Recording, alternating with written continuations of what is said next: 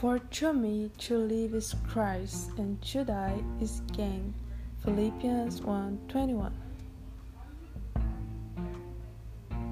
Porque para mim o viver é Cristo e o morrer é lucro. Filipenses um 1:21. Um. Rejoice in the Lord always. I will say it again. Rejoice. Philippians 4:4. 4. Alegrem-se sempre no Senhor. Novamente direi: alegrem-se. Filipenses 4:4.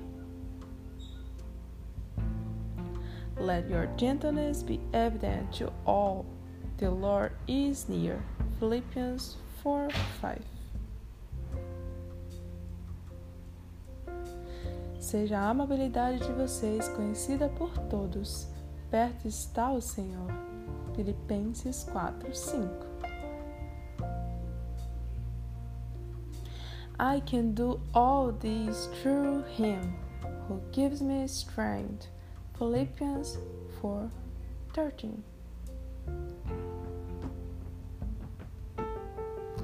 Tudo posso naquele que me fortalece. Filipenses 4:13. Let us acknowledge the Lord. Let us press on to acknowledge Him. As surely as the sun rises, he will appear. He will come to us like the winter rains, like the spring rains that water the earth. Hosea 6 3 Conheçamos o Senhor, esforcemo-nos por conhecê-lo. Tão certo como nasce o sol, ele aparecerá virá para nós como as chuvas de inverno, como as chuvas de primavera que regam a terra.